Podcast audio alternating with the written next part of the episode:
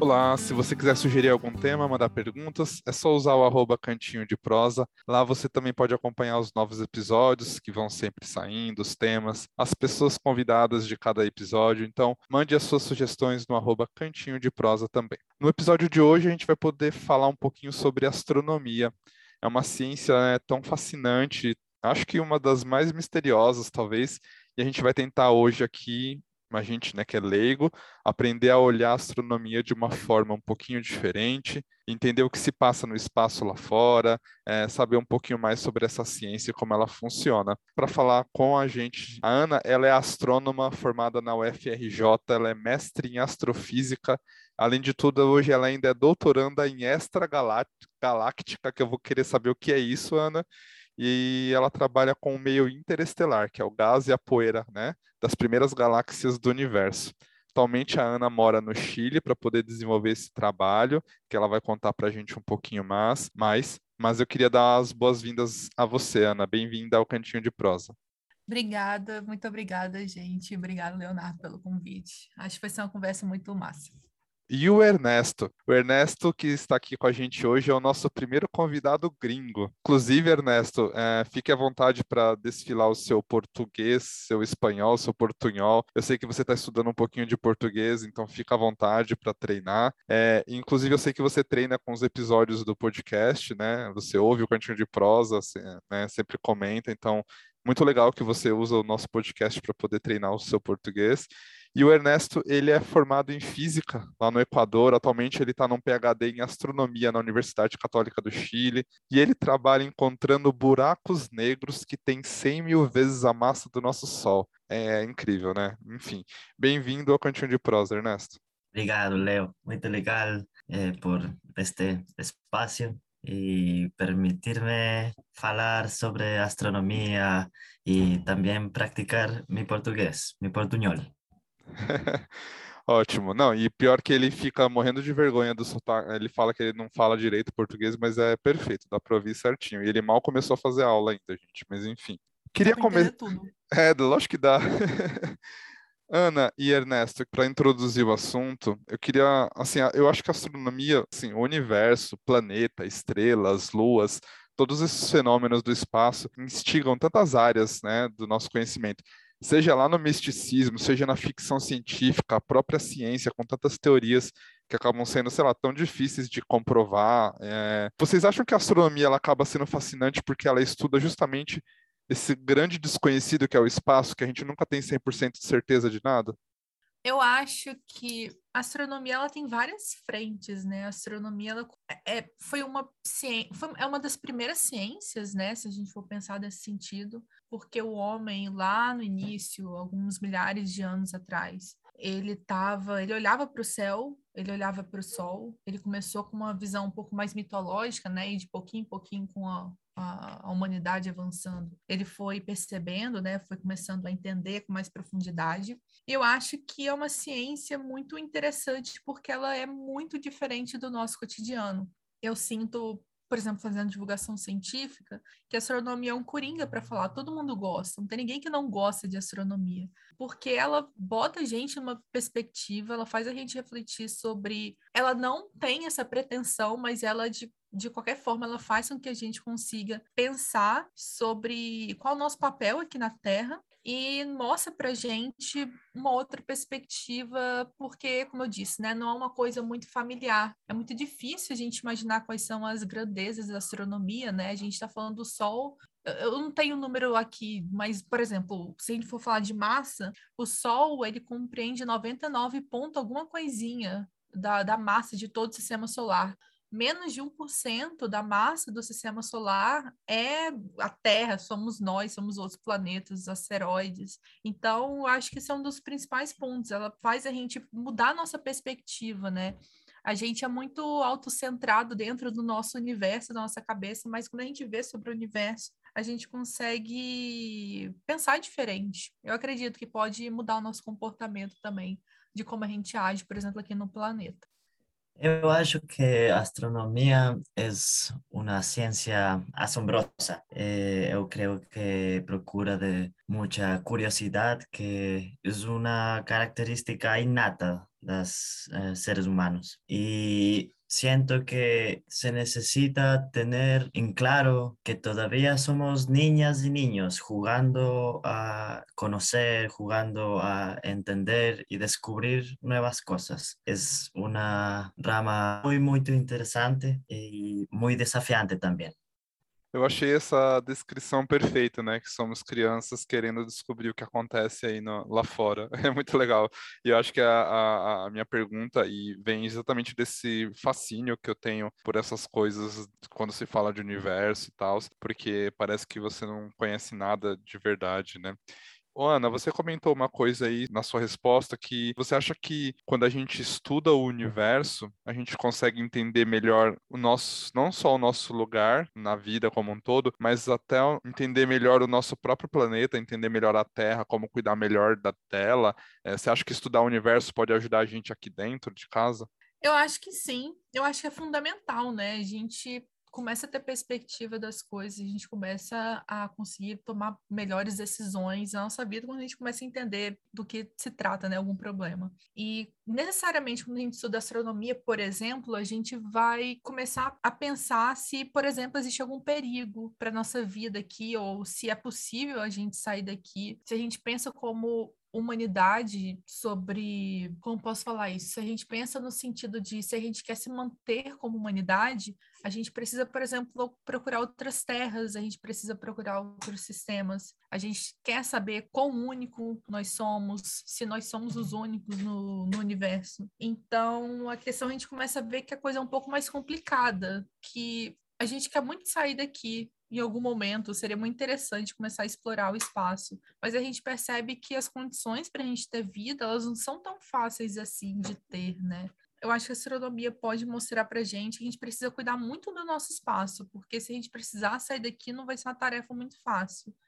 Eh, eu acho que também astronomia é muito importante porque tem a capacidade de dar ferramentas filosóficas na gente. Eh, eu creio que a astronomia é capaz de despertar questionamentos em cada uma das pessoas que têm contato com esta ciência e isso me parece fundamental para poder estar ativos mentalmente todo o tempo e cuestionándonos todo. Eh, creo que cuestionarnos y responder o preguntarnos cosas fundamentales como a dónde vamos, quiénes somos, por qué estamos aquí, es clave para desarrollarnos como personas, como seres humanos.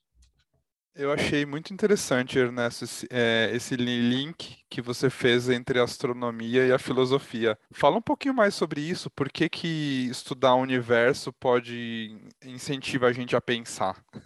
achei muito legal esse link que você fez. Eh, eu acho que astronomia tem essa capacidade porque eu sempre pensado astronomia como um banho de humildade, porque como espécie, como seres humanos em escalas do tempo e espaço, somos insignificantes para o universo. Isso te coloca em outra posição, eh, cambia eh, forma de ver a vida creo que es muy importante que nosotros, nosotras podemos tomar esa, esas características de la ciencia y cuestionar no solo a ciencia en sí misma, sino todo lo que hacemos y cómo nos relacionamos con, entre nosotras, entre nosotros y con la naturaleza. Eu, é, eu, eu posso também falar um pouco sobre, sobre a própria tarefa investigativa do, do cientista, né? Eu acho que é uma boa ferramenta para a gente usar também qual é a prática do cientista para a gente aplicar na nossa vida. Nem sempre o cientista ele sabe aplicar a prática metodológica em outras questões senão a sua ciência. Mas o cientista ele tem essa um pouco desse ceticismo de não acreditar de cara. O cientista ele tem esse trabalho autônomo, né, de, de buscar o que ele está interessado não dependendo muito do, da, das pessoas, digamos assim, né? Ele tem um interesse genuíno, ele vai pesquisar. Deixa eu pensar mais o quê? o, a comunidade ela também tem essa tendência a se ajudar e se eu faço algum tipo de trabalho, eu consigo fazer com que outras pessoas vão ler esse trabalho, elas vão dar opinião, falar se algum problema. Então, eu acho que a astronomia nesse sentido também, ela pode mostrar, se a gente divulgar essa astronomia, né, que a gente consegue fazer com que esse pensamento mais científico chegue às pessoas também, que ele é muito importante quando a gente vai tomar decisões. Então, por exemplo, como a gente vai voltar, a gente pode usar um pouco desse, dessa metodologia científica, digamos assim, né, esse trabalho meticuloso do cientista, para que a gente tome decisões. Então, a gente pode, tanto na perspectiva da gente se olhar no universo, no sentido que, como o Ernesto falou, né, da gente se sentir meio insignificante, mas a gente pode falar também sobre nossas, uma forma diferente da gente analisar a nossa vida, a gente tomar as decisões que, a princípio, nada parecem ter a ver com astronomia. É muito legal essa, isso que você comentou, Ana, do, do pensamento científico, né, de como ele funciona. E aí agora eu vou puxar um gancho aí para um assunto que uma bola que você já levantou que eu estava morrendo de vontade de perguntar para vocês, que é sobre vida, né, fora daqui. É, você comentou que as condições para se ter vida são tão raras e por isso que a gente tem que valorizar o que a gente tem aqui no planeta, a gente tem que aprender a cuidar, né? Porque é, é, é, realmente a vida é rara, né? A, todas as conjunturas que precisam acontecer para que você consiga criar a vida é, é, um momento muito único, são condições extremamente específicas para isso. E aí eu queria é, fazer uma pergunta para vocês dois. Eu queria saber da Ana e do Ernesto como pessoas, não como cientistas, assim, se vocês acreditam que existe vida fora da Terra. E aí depois eu queria que vocês passassem para gente o que, que a ciência pensa sobre isso. Mas eu queria primeiro eu queria saber a opinião pessoal de vocês. Yo creo, eu, eu creo que en algún punto da vida del universo ha existido vida eh, fuera de la Tierra, porque ha pasado tanto tiempo que no podemos estar con completa certeza de que hayamos sido los únicos. Creo que lo más difícil sería coincidir espacial y temporalmente, pero yo acho que si hubo vida o habrá vida antes ou depois de nosotros. É, o que o Ernesto falou é muito importante, porque é dentro, eu já vou falar minha opinião, mas dentro da astrobiologia, né, que é o estudo de vida, a gente tem diversas correntes de pensamento que não necessariamente não acham, por exemplo, que não haja vida. Elas só acham que pode haver vida no universo, dentro, agora eu tô falando da pessimista, mas que o universo ele é tão vasto, viajar, ter informações em diferentes pontos de uma galáxia ou diferentes galáxias é tão uhum. complicado passar essa informação que existe a possibilidade da gente nunca achar essa vida, ela existir de fato, né, ser uma verdade vida em outros planetas, mas a gente ficar dentro desse pensamento de que não existe vida porque a gente não viu, né? Porque é o que a gente tem. Se a gente observa, a gente vai conseguir conferir, mas se a gente não observa, a gente vai dizer não existe, né? A gente vai ficar sempre nessa dúvida, ela só vai ser sanada se a gente conseguir detectar alguma coisa. Eu acho, eu não sei, eu, eu fico eu fico meio assim, porque eu imagino que, no mínimo, pode haver vida bacteriana, né? Mas acho que ultimamente eu comecei a ler um pouco de ficção científica e eu acharia legal se tivesse vida em outros planetas, sabe? Uma vida, uma vida inteligente. Então, eu, eu, eu acredito que, no mínimo, tem vida bacteriana. E isso que você comentou, Ana, eu acho que. Pode falar, Ernesto. aí vem também outra questão. como definimos vida? Ah, você, roubou, Porque... roubou minha resposta, mas o episódio é seu, então vai à vontade.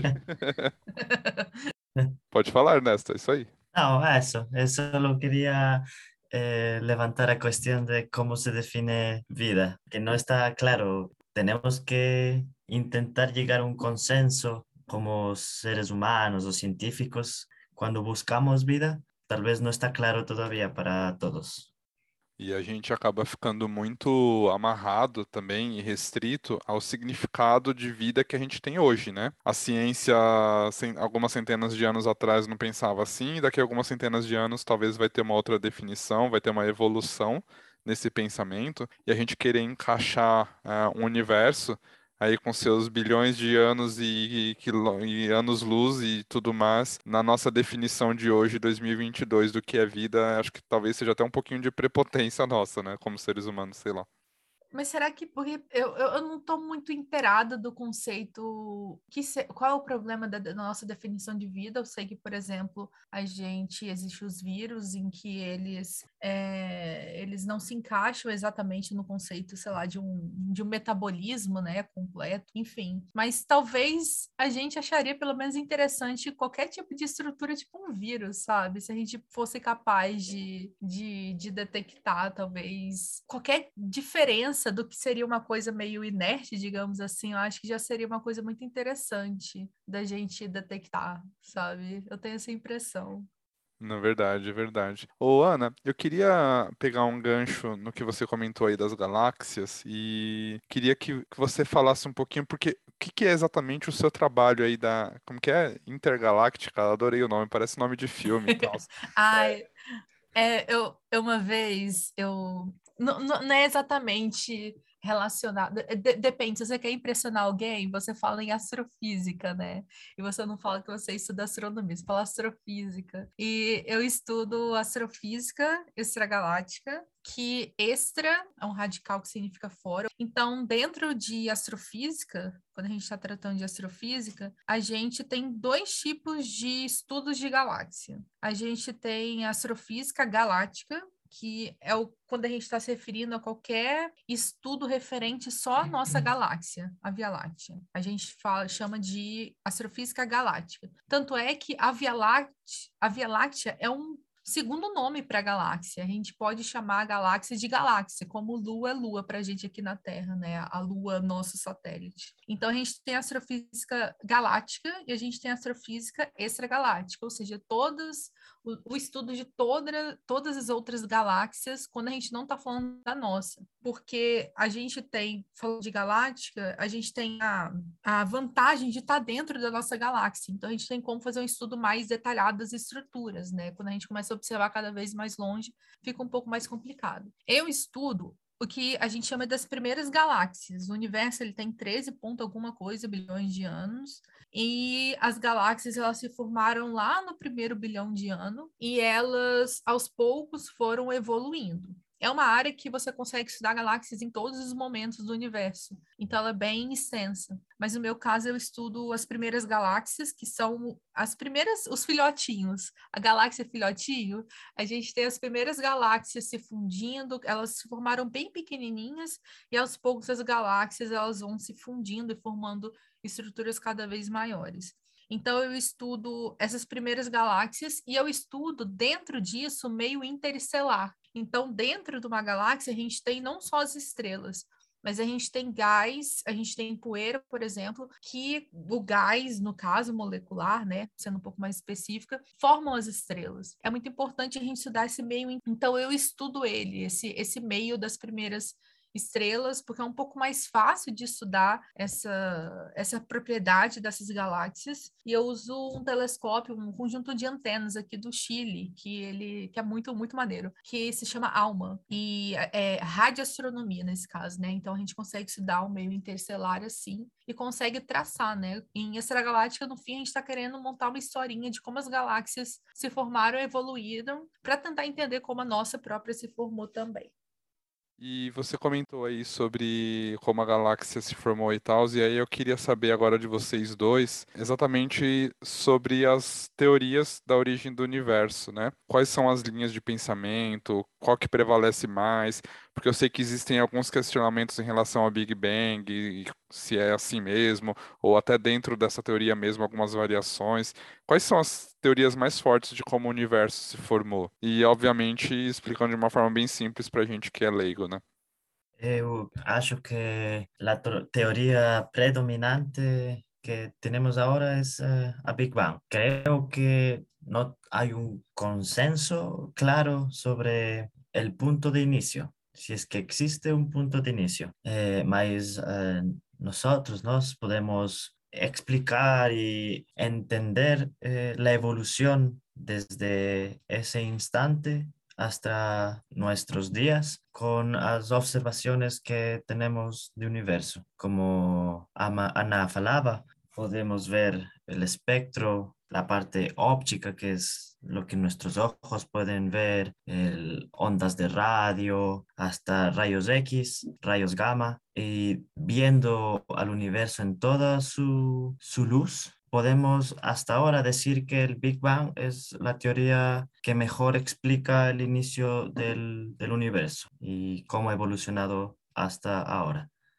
É uma, talvez uma percepção intuitiva que a gente pode ter é que dentro da extragaláctica, né, primeiro existiu a pergunta de que será que a gente, a gente habita um universo homogêneo ou que existe essas pequenas estruturas que hoje a gente conhece como sendo galáxias, né? Ali no século 17, 18, a gente começou a observar um, o, te, o telescópio, né, a luneta, ela foi ficando cada vez mais foi cada vez mais sendo aprimorada e a gente começou a observar realmente essas regiões nebulosas que não pareciam estrelas. Até que no início do século passado, no, na década de 20, a gente conseguiu confirmar que nós habitamos só a gente habita uma galáxia e meia bilhões. Então, ali naquela década, na década de 20, quem descobriu. Existe uma controvérsia em relação a isso, mas por enquanto eu vou falar dessa forma.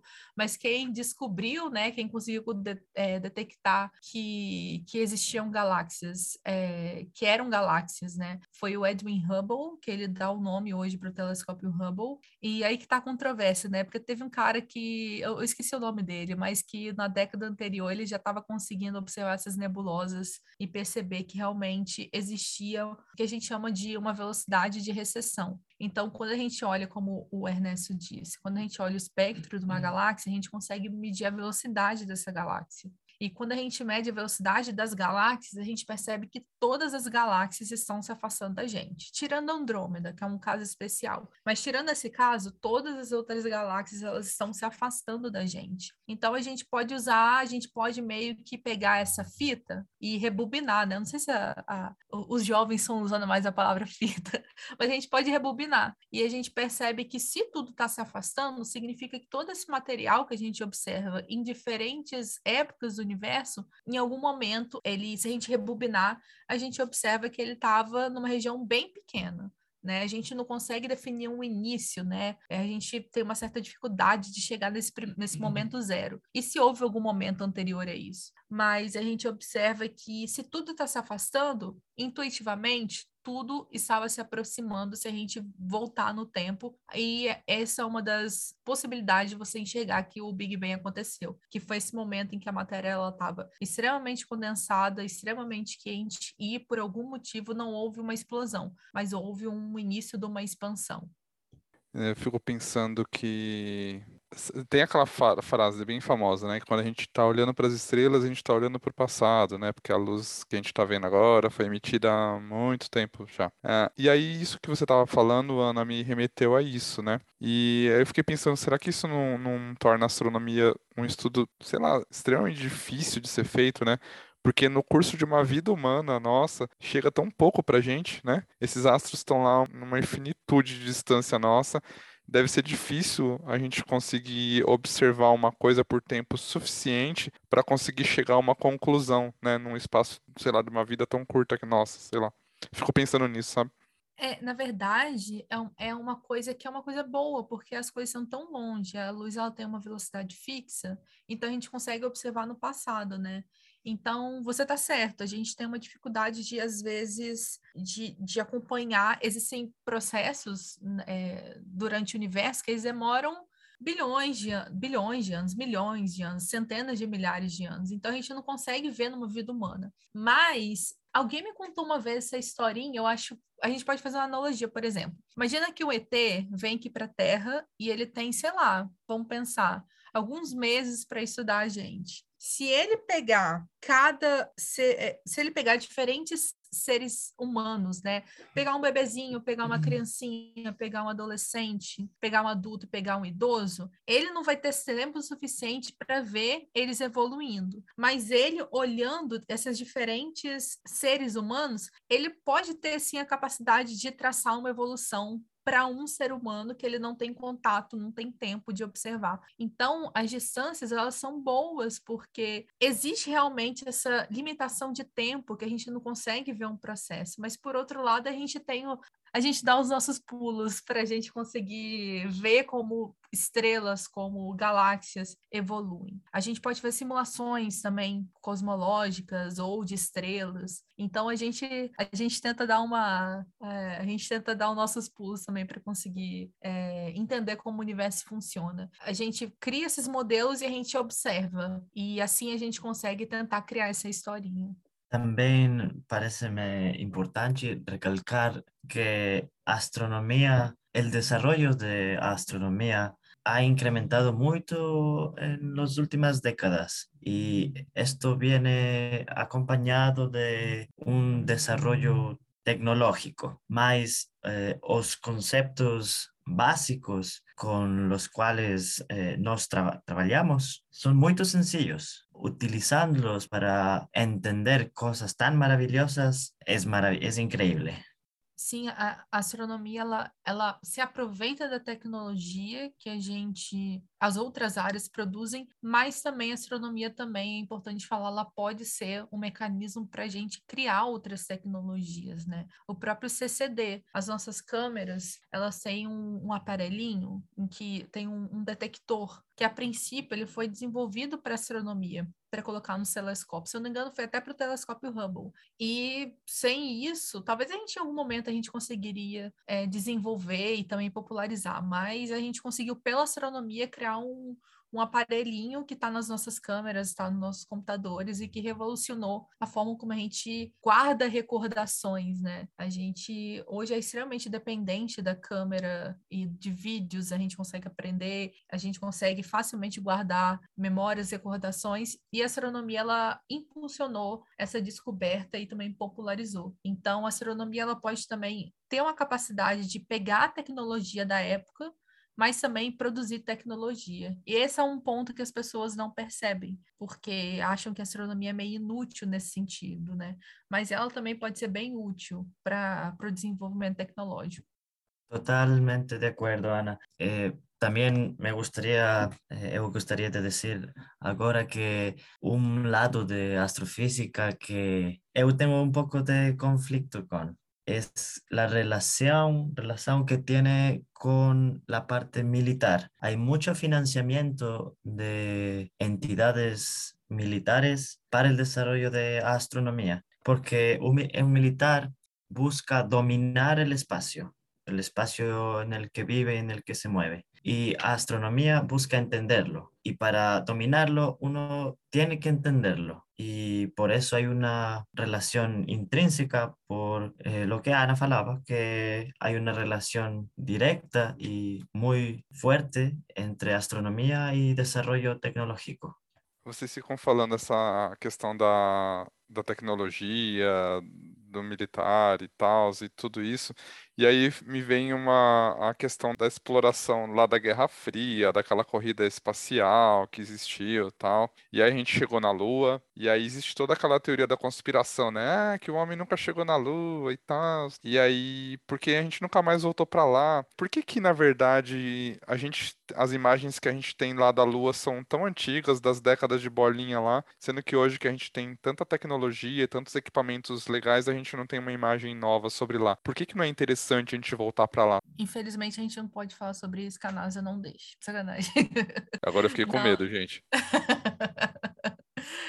eu não, não estou certo, mas eu acho que poderia simplesmente ser por uma, uma questão financeira, como a gente não interessa mais eh, ir para Luna porque ya fuimos. Eh, ahora, agora el objetivo eh, es otro, creo yo. Eh, tal vez ir a otro planeta, la luna de otro planeta. Siento que es eh, uma questão de prioridades nada mais. Eu acho que existe também, lá na Guerra Fria, existia toda essa essa disputa de, de potências, né? Então existia um, dentre todos os conflitos que aconteceram, a corrida espacial ela tinha ali uma, uma intenção de cada país de mostrar o seu poderio, né, tecnológico. não foi, com certeza não foi só uma questão de, ou houve pouco, né? A questão da gente explorar e a gente conseguir estudar esses ambientes, como por exemplo a Lua, embora isso também seja feito. Então, acho que dentro, quando a gente está falando de exploração espacial, tem uma componente muito grande desse tipo de, de demonstração. Eu digo isso porque o, o Trump, quando ele estava no poder há uns anos atrás, eu não lembro direito qual foi o ano, ele estava re, retomando com, essa, com esse papo, né, de que o homem iria voltar à Lua. E por que, que ele queria voltar à Lua? Porque ele é uma pessoa que ele gosta da ciência? Não necessariamente mas porque ele queria realmente voltar a essa questão de exploração, né? essa questão meio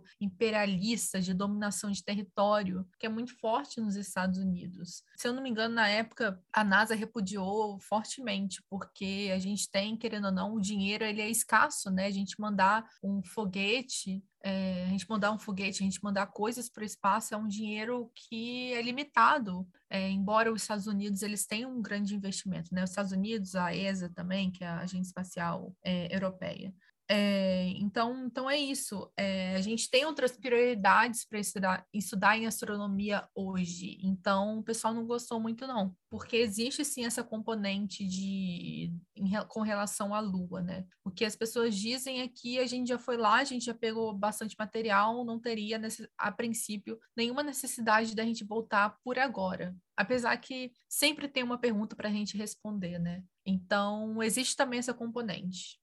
Muito bom. Eu queria agora perguntar um pouquinho sobre a pesquisa do Ernesto, né? A Ana explicou um pouquinho sobre o que ela faz, estudando o gás, a poeira das primeiras galáxias lá no passado. E aí, Ernesto, queria que você contasse pra gente como é, é esse trabalho de encontrar buracos negros, que coisa curiosa diferente, e por que vocês fazem isso? Estou curioso para saber. Eh, mi trabajo, eh, trabajo consiste en intentar encontrar estos objetos primero. Entonces, eh, nosotros sabemos que existen agujeros negros, como dijo Leo, baracos. Buracos. Buracos negros, eh, buraco.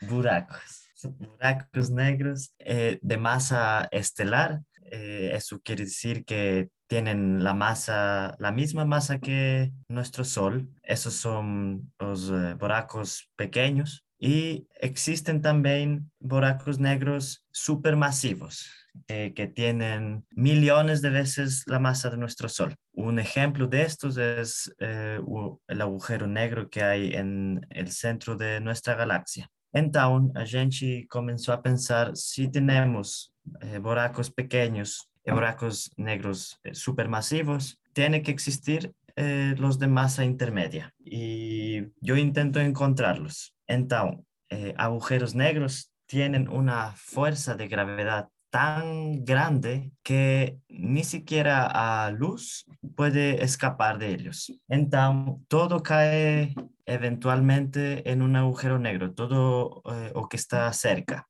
La fuerza de gravedad es tan fuerte que la materia que cae en buraco negro se calienta mucho y emite luz. Y esa es una manera de encontrar estos objetos por la luz que produce de la materia que está cayendo en ellos. Eh, ¿Por qué es importante?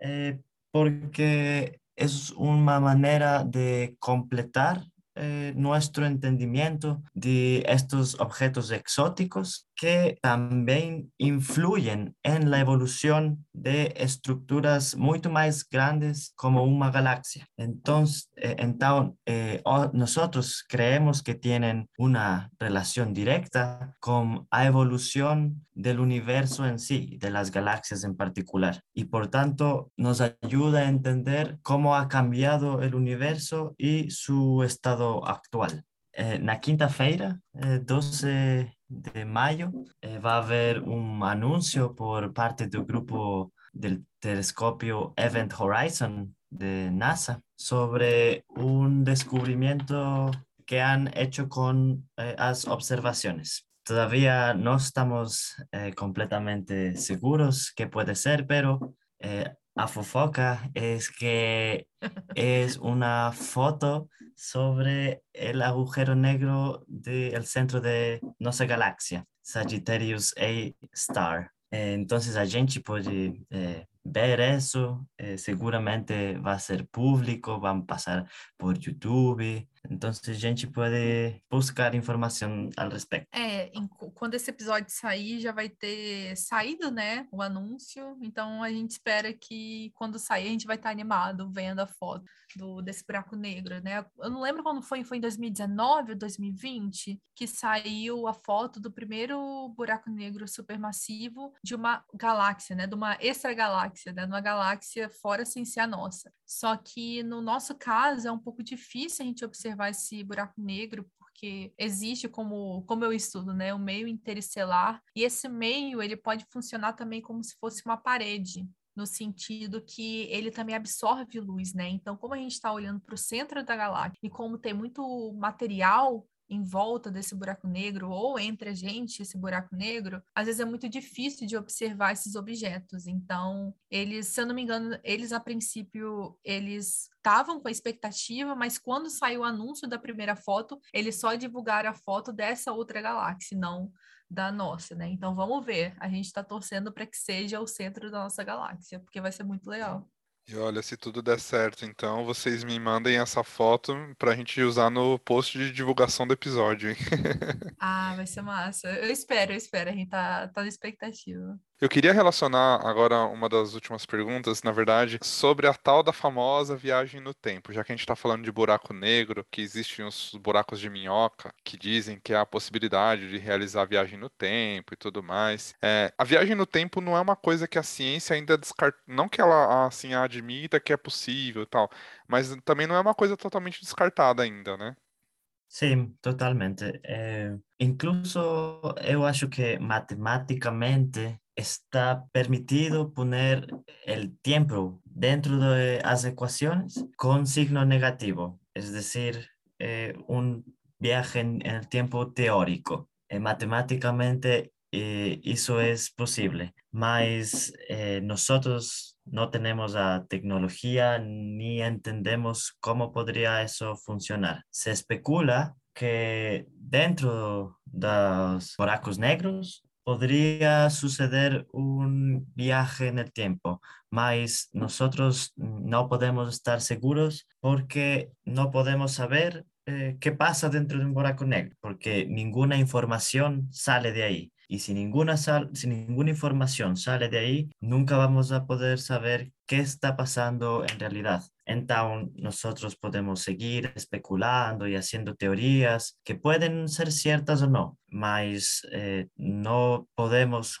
con nuestro conocimiento y con la tecnología que tenemos ahora saber mucho más eh, al respecto. Sin embargo, hay trabajos teóricos, sí, que se acercan al, tema del uso de buracos negros como agujeros, eh, buracos de gusano.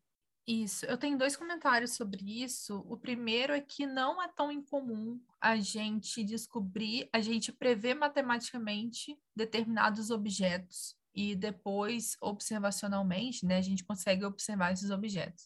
O próprio caso do buraco negro em si, é, matematicamente a gente conseguia, a gente conseguia criar, digamos assim, essas anomalias, né, nos cálculos de um objeto muito denso, muito denso no sentido que uma grande quantidade de massa, é, um pequeno espaço consegue deformar esse espaço-tempo. Então a gente conseguiu matematicamente primeiro prever a existência de buracos negros. Eu lembro que quando eu estava na graduação em astronomia, eu fiz parte das minhas cadeiras né, na física, no Instituto de Física, e um professor comentou que quando ele estava, se não me engano, na graduação, não se havia discutido, não se havia descoberto buracos negros e existiam professores que eram assim terrivelmente contra a existência, achavam um absurdo. Então, dentro desse momento, a gente não sabia se existia, né? Então, foi primeiro foi primeiro suposto matematicamente para sim a gente conseguir detectar um, né? Ou pelo menos a gente ter algumas provas que eles existem. Mas, por outro lado, existe o problema da gente chegar perto de um buraco negro, é que o campo dele é tão intenso que provavelmente a gente seria meio que desintegrado, né? A gente fala que a gente chama de é um termo extremamente informal, mas é espaguetificação que o campo ali dentro ele é tão poderoso, é tão intenso que se a gente, por exemplo, a gente cair de pé dentro do buraco negro, a força que puxa o nosso pé é muito maior do que a força que puxa a nossa cabeça. Então, o buraco negro, ele, buraco negro ele faz isso com estrelas se chegam perto demais. Ele rompe com, com a matéria de forma que ela forma tipo um espaguete, ela vai se esticando para dentro do buraco negro, né? Então, não sei se a gente consegue sobreviver antes de chegar dentro do buraco negro, não. É um pouco mais complicado. Nossa, como isso é fascinante. É, eu acho isso muito incrível. E como a gente, como a gente consegue saber e descobrir essas coisas só com, ainda com a tecnologia ainda tão limitada que a gente ainda tem, né? Eu acho isso muito legal. Sim, e é, é engraçado que astronomia em especial a gente está tendo muita tecnologia a gente está conseguindo usufruir, a gente está, na verdade, numa época muito boa para viver pensando no sentido de descobertas astronômicas, porque a gente, com a nossa tecnologia, a gente está tendo a oportunidade, a gente está tendo financiamento, pensando assim, globalmente, obviamente, né? De conseguir explorar, conseguir fazer coisas que algumas décadas atrás eram impossíveis, né? Eu acho que, por exemplo, esse, esse semestre, esse, esse século vai ser dos exoplanetas, porque, porque os exoplanetas foram descobertos ali na década de 90 e a tecnologia ela está sendo muito rápida, a gente está conseguindo detectar coisas muito exóticas, né, lá fora. Então, provavelmente a gente está numa boa época para viver e a tecnologia está nos nos ajudando com relação a isso. Exoplanetas seria o que? A ignorância agora da pessoa é fora da Via Láctea? O que, que é exatamente? é, exoplanetas são planetas que orbitam outras estrelas. Então, quando a gente está falando de vida, a gente chama de gabarito, né? O gabarito de vida, o que, que a gente sabe sobre vida está dentro da Terra. Então, se a gente encontra vida dentro da Terra, a gente vai procurar outras terras ou outros planetas para tentar achar vida ali dentro. Então, exoplanetas são planetas que orbitam outras estrelas. O grande problema maior quando a gente vê o universo é perceber que as escalas são muito grandes e as escalas humanas são muito curtas no sentido que a gente, querendo ou não, a gente está estragando o planeta, né? Ou pelo menos a gente está tornando ele inabitável para a gente. Então, olhar para o universo é a gente olhar para os outros planetas, tanto aqui no sistema solar, a gente olhar que a gente precisa cuidar bastante daqui, né? Que o nosso problema não é o lá de fora, é aqui, é, somos nós mesmos, né? Que a gente sabe o que a gente está fazendo, a gente tem noção, mas a gente não, a gente não aprende, a gente não se importa, né? Né? Enfim. E olha que maneira perfeita de terminar o episódio de hoje, né? Amarrando com ah, o início do episódio. ah, não! Não, astronomia é legal. Não, tem que, tem que terminar para cima. astronomia é muito legal. Mas é importante, é importante sempre ter, sempre ter isso em mente, né? Porque a astronomia ela mostra pra gente, a gente precisa cuidar muito bem daqui. E a gente ainda tem possibilidade para não para não fazer uma caquinha muito grande. Eu acho que ficou muito cíclico o assunto, foi muito legal que a gente começou falando dos questionamentos e da filosofia e terminou falando sobre isso. Agora a gente vai para a segunda parte do nosso episódio, que na verdade é o espaço para vocês se vingarem um pouquinho e depois desse monte de pergunta cabulosa e essas perguntas teóricas e difíceis, vocês podem se sentir à vontade, fazer uma pergunta para mim, é a vez da vingança, então fiquem à vontade. Eu tenho a pergunta, como vocês conheceram, você e o Ernesto?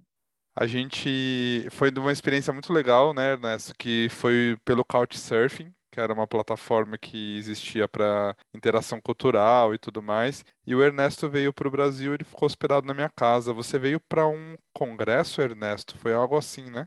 Sim, justamente foi um congresso de astronomia, é, primeiro que eu participava, era sobre astrofísica do altas energias em, em São Paulo. Cara, aquilo... eu, eu já ouvi falar, é tipo você oferece sua casa para a pessoa dormir, né? E não existe mais? É, então, a ideia, mas a ideia principal é, era um intercâmbio cultural. É, eu acho que com Leo foi uma experiência maravilhosa porque eh, conectamos em seguida e eu passei o melhor tempo possível. Ah, legal. Nossa, eu acho. É porque eu já ouvi falar e eu ficava tipo, caramba, nossa, isso é muito, muito louco, né? Porque você não conhece a pessoa, e mas tem esse lado bom. Então, maneiro. Não, Ana, é incrível, porque eu acho que é, vai além daquela questão de você ficar hospedado com alguém, pronto, né? É, você realmente vivencia a, o dia a dia porque assim, pensa que quem está te recebendo não é uma pousada, não é um hostel, algum lugar que está habituado com fluxo de turistas. Você está dentro da casa da pessoa, dormindo no sofá da É, casa da pessoa, né? E eu é tive. Aham. é, e eu tive uma- algumas experiências muito legais ao redor do mundo. No Brasil também, fiquei em, em outros estados, é, recebi gente de outros estados do Brasil, mas também ao redor do mundo, em que eu pude ficar na casa das pessoas e aí eu ia, fui para lugares remotos, assim. Então você acaba, é, convivendo com a pessoa, você vai ao mercado junto com ela, você faz as compras, você cozinha o que ela come no dia a dia, não é comida chique de restaurante. E aí você tá ali, às vezes você convive com a família da pessoa junto, você vai num evento com a família. É, é tão gostosa essa troca, eu acho, achei Nossa. incrível. Só que agora, durante a pandemia, ela virou uma plataforma paga, né? Porque por todas as Ah, questões e tal. E aí acho muito difícil conseguir se manter, porque, meu, eu recebo a pessoa na minha casa, já muda toda a minha rotina, eu tenho os gastos de receber alguém normais e ainda tem que pagar por isso. Então acho que a tendência é ter cada, ter cada vez menos anfitriões, os hosts, né? é, que vão se disponibilizar a pagar e ainda receber alguém em casa. Não sei se, se ainda vai durar muito tempo. Espero que sim, mas. ai, que pena, que pena. Mas eu Bom, achei, achei maneiro, achei legal. sim. Bom, essa foi a pergunta da Ana. Ernesto, você tem alguma pergunta ou a gente pode finalizar o episódio? Eh, yo quería preguntar para Leo, ¿cuál crees que es la relación entre arte y ciencia? Caracas, Ernesto, você não, você veio para dificultar mesmo o negócio. Eu acho que as duas formas, e aí a minha visão, tá? Minha, completamente a minha visão sobre arte e, obviamente, o pouco que eu entendo sobre ciência. Mas eu acho que as duas coisas, elas são ferramentas que vêm para ajudar a gente a questionar, né? Eu acho que a ciência é um questionamento constante de tudo que cerca a gente, e por isso que ela vai buscar resposta para os fenômenos que acontecem ao nosso redor. É, e a arte, ela também é uma forma de questionamento. Eu acho que a, a, a arte é, é romper, né, a- estruturas, é romper o que já, o establishment, né, o, o que já se conhece como o padrão, socialmente e tudo mais. E a arte ela vem para romper essas coisas. Então ela questiona o que está acontecendo. A arte seja em qualquer uma das suas formas. Pode ser na, na sua manifestação das artes plásticas, pode ser na literatura, pode ser na própria música ela vem, ela vem no sentido de rompimento, de questionamentos e rompimentos. E não sei, para mim as- a relação das duas seria que as duas são as, talvez as nossas ferramentas mais poderosas de questionar o que cerca a gente. Não sei. Respondido, Eu Ernesto? gostei muito de... Sí, completamente. Obrigado, Leo. Posso fazer a pergunta também? Aí, tá- esse Eu- episódio tá virando ao contrário, já não tô gostando. Não, é tranquila, é tranquila. É, você disse que você, o podcast, ele pode, ele tem espaço para qualquer tipo de tema, né? Temas que te interessam, obviamente. E eu queria saber qual foi o, o tema que você mais gostou de fazer e qual foi o tema que te surpreendeu. Você, não que você não tivesse um interesse, mas no sentido que te surpreendeu muito positivamente de alguma informação que você. É isso, ficou muito surpreso, sabe? Que você não sabia como era alguma coisa complexa ou in- ou interessante. Para mais informações sobre isso, ouça o episódio Entrevista com o Léo, em que eu sou entrevistado por, por algumas pessoas e a gente menciona alguns episódios. É, eu acho que assim, Ana, é muito. Sabe, sabe aquela escolha que a gente não, aquela história que a gente não escolhe um filho favorito? Porque to- cada um tem um, um lado que a gente, né, admira, que a gente gosta, que cativa a gente. Eu acho que eu me sinto assim com os episódios, porque eu aprendo tanto com cada um deles, e eu não estou falando por falar, de verdade. Ah, eu tive a sorte, assim, das pessoas que passaram por aqui, dos assuntos que foram abordados, sei lá, foram tão construtivos para mim, eu cresci tanto, eu aprendi tanto, eu tentei sair da caixinha em todos eles, né? Tentei trazer temas que eram totalmente fora da minha zona de conforto. É muito difícil você escolher é, isso. Mas, por exemplo, existem, acho que, dois temas que são bem marcantes para mim, assim, que é o amor na vida de pessoas trans. É uma realidade completamente distante da que eu vivo, né? Não tem nada a ver com o que eu estou habituado a vi- viver, eu não, né? Não conheço nada sobre e a gente não enxerga uma pessoa trans como um, né, um ser humano capaz de amar e tal. E quando eu fiz um episódio sobre o amor na vida de pessoas trans, e a gente pôde mostrar que o lado humano dessas pessoas, né? Que não é só o lado de prostituição, o lado de marginalidade da sociedade, marginalização na sociedade. A gente, é, não sei, é, isso foi tão marcante para mim, foi muito emocionante para mim. Teve alguns episódios que eu chorei, obviamente. Então, o episódio de adoção eu chorei, o episódio de gordofobia foi um episódio que me fez chorar muito. É, é, nossa, é muito complicado, né? É, escolher uh, um episódio assim, mas eu acho que todos eles acabaram me trazendo um pouquinho, né? Construindo um pouquinho mais. Não, eu, eu acho perfeito. Na, na verdade, você falou uma coisa que eu penso também, que eu não parei para pensar fazendo essa pergunta, né? Que eu tenho muita dificuldade de falar com a minha cor favorita, com o meu filme favorito, porque, sei lá, a gente não precisa escolher um, né? No final das contas, a gente tem muitas opções muito boas de determinados temas. Mas muito legal, muito legal. Vou, vou ouvir, vou ouvir os episódios. Bom, então para finalizar aqui, eu vou pedir para tanto o Ernesto quanto a Ana deixarem os arrobas deles para vocês mandarem alguma pergunta, é, conhecerem alguma forma de se aprofundarem mais no assunto, né? Vai que alguém se interessou, quer conhecer algum site, quer conhecer algum canal, etc., que, que possa ajudar. Então, deixem um arroba de vocês. E se vocês quiserem já deixar, aproveitar para deixar uma indicação de livro, podcast, canal de YouTube, alguma coisa que vocês recomendem, também fiquem à vontade. Beleza, eu faço divulgação de astronomia no Twitter, principalmente. O meu arroba é arroba astroposses. E lá no Instagram eu também faço menos, mas eu de vez em quando eu posso. Arroba astro, underline posses. E vocês podem me encontrar por ali. E eu acho que uma indicação que eu posso fazer, eu vou fazer uma indicação de um podcast de uma amiga, que ela fala sobre astronomia em específico, né? Astronomia em meia hora. Vocês podem procurar, se eu não me engano, no Spotify, no em todas as plataformas disponíveis, ela faz um podcast dedicado só à astronomia. E o, os feedbacks são muito bons, então eu super recomendo.